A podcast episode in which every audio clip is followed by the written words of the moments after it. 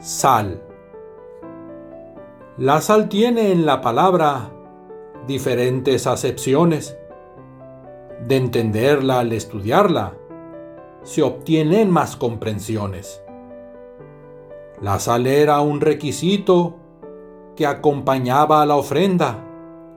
Sin esta aquello ofrecido, se hacía una ofrenda no acepta.